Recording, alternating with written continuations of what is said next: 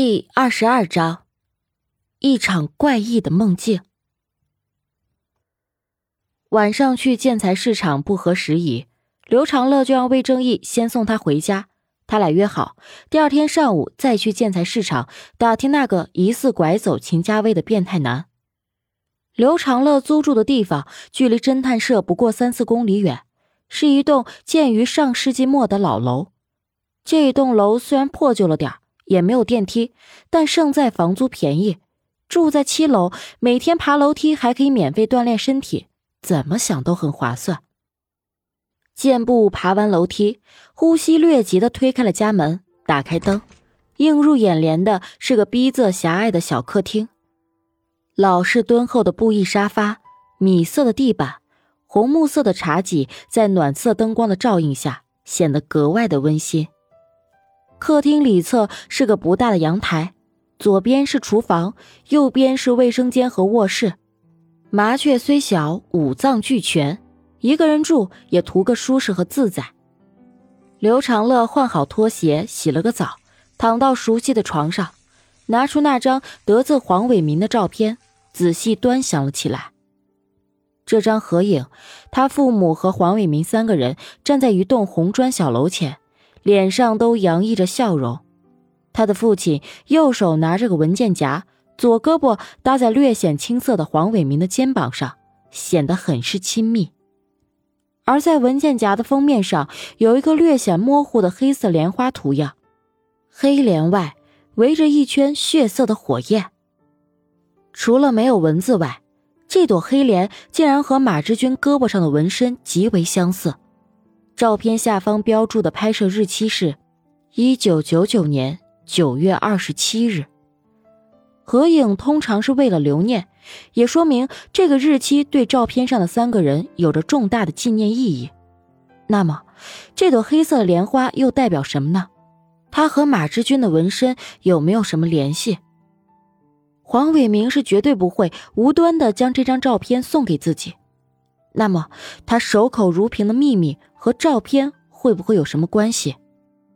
众多疑问让他精神疲惫，眼皮发沉，浑浑噩噩的进入了梦乡。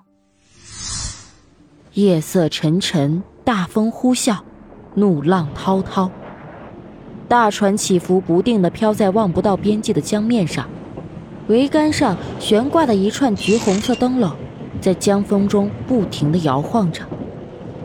船舱外，固定在舱板上的铁箍中插着一支支明晃晃的火把，将前甲板照得如同白昼。十多个身穿玄色劲装的刀客，目光狠厉地围着刘长乐，刀已出鞘，银色的刀身在火光下闪烁着森冷的光芒，杀机四伏。舱门前，一个身着绸衫、负伤打扮的短须男人讥笑道。我就知道你会来送死。江风拂起刘长乐桀骜的长发，湿冷的空气中传来松脂燃烧的香味。这梦是如此的真实。刘长乐抬起头，黑沉沉的天空中星光寂寥，月如弯刀。探手至腰间，触摸到冰冷的剑柄。这夜，月黑风高。富商见刘长乐不回话，胖脸上的讥笑瞬间转为杀机，冷哼一声，急指暴喝道：“给我杀了他！”刀客们领命，伴随着杀声呼喝，欺身向前，十多把长刀耀起一片银光，直向刘长乐绞杀而去。刘长乐右手握紧刀柄，身体后仰，眼见一片刀影贴脸划过之际。长剑方才出鞘，快若惊鸿般横劈向刀客们前倾的胸膛，血花飞溅，一缕血水哗啦的甩在飘扬的灯笼上，就像点点的红梅，给灯笼染上一抹喜庆的味道。惨叫声骤然响起，胸中中箭的刀客们无不骇然后退，与身后急哄哄上前抢攻的同伴撞作一团。刀光再起，毫不留情地劈向在哭爹喊娘的刀客身上。片刻间，甲板上已躺倒一片。血水流淌开来，像下了一场血雨，触目惊心。富商两股战战，惊骇欲绝地靠在舱板上。他未曾想过，重金请来的水匪竟然是一群乌合之众。刘长乐甩甩长剑上的血水，再次仰望天，乌云被风吹散，露出一片在文明的天空中很难看到的璀璨星光。他不由得看痴了。飞扬的长发像条桀骜的黑龙，狂放不羁。一滴血水自垂落的剑尖上滑落，消失在江风中。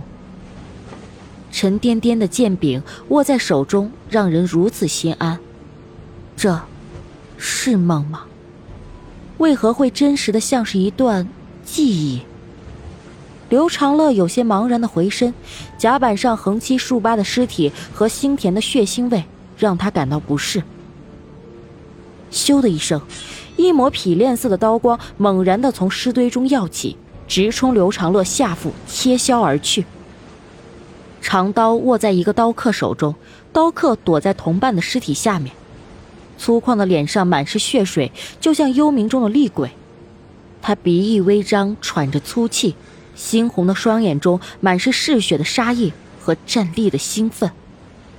刘长乐下意识的斜劈长剑往下一挡。在肩部融发之际，挡在刀锋上，锵的一声，刀剑相接处迸溅出一串密集的火花，虎口巨震，长刀差点脱手而出。刀客大骇，想要抽刀后撤，长剑已然贴着刀背顺势滑下，斜斜的切在他的胸膛上。刘长乐收回长剑，面无表情的越过刀客，向富商走去。刀客握刀的手一松，捂着鲜血狂涌的胸口，一头扎在同伴的尸体上。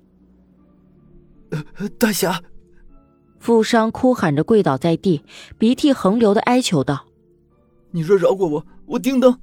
扑哧一剑穿过富商的胸膛，再用力一脚，鲜血狂涌而出，浸红了上好的绸缎。富商难以置信的看着穿胸的长剑。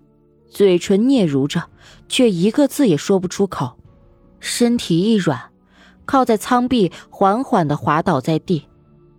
刘长乐漠然地跨过富商的尸体，推开舱门，穿过舱室，走到尽头，用剑劈开地上木挡板上拴着的铁链，弯腰支起挡板，向舱底望去。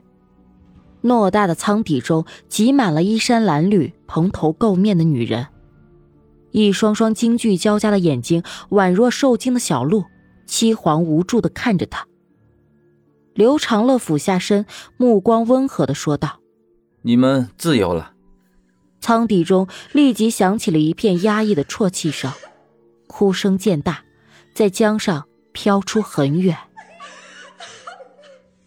黑暗中，刘长乐猛然睁开双眼，夜风自敞开的窗户涌入。掀起窗帘，他翻身坐到床边，发出一声微不可闻的叹息，然后他起身走到狭小的卫生间，打开灯，站在洗手池前，看着镜中那张桀骜不驯、睥睨天下的脸。我回来了。说着，他伸手摸向了镜中的脸，茫然的低喃道：“可我，究竟是谁呢？”静室中无人回答。窗外传来清脆的鸟鸣声。刘长乐睁开眼，他怔怔的看着透过窗帘的天光将室内照亮。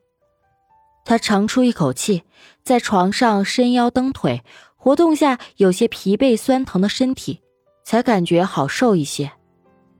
还好，他仍安稳的躺在床上，枕边放着手机，而不是取人性命的长剑。不会不受控制的去跟坏人厮杀，更不用承担杀完人后心中沉重的负罪感。他既庆幸梦终究是梦，又有种怅然若失的感觉，因为他的心中仍在贪恋那种刀口舔血、快意恩仇的侠客情怀。睡醒之后，困意也烟消云散，他干脆的起床洗漱，下楼往侦探社走去。难得在清晨的街头走一走，感受着城市的生机勃勃，让人的心情也跟着活跃起来。不到半个小时，他就走到了侦探社，把魏正义叫醒。两个人吃过早饭，就按原计划前往建材市场。两个人的车开了没有几十米远，停在侦探社对面的粉色欧拉电动车就悄无声息的跟了上去。欧拉车内，王倩握着方向盘，眼神兴奋的盯着前面那辆灰扑扑的大众。她保持着足够安全的距离。她戴着鸭舌帽、茶色的太阳镜和有些宽大的口罩，就像独自出街的女明星一样，将自己的脸裹得是严严实实。再加上身穿便衣，他相信刘长乐和魏正义无论如何也认不出自己。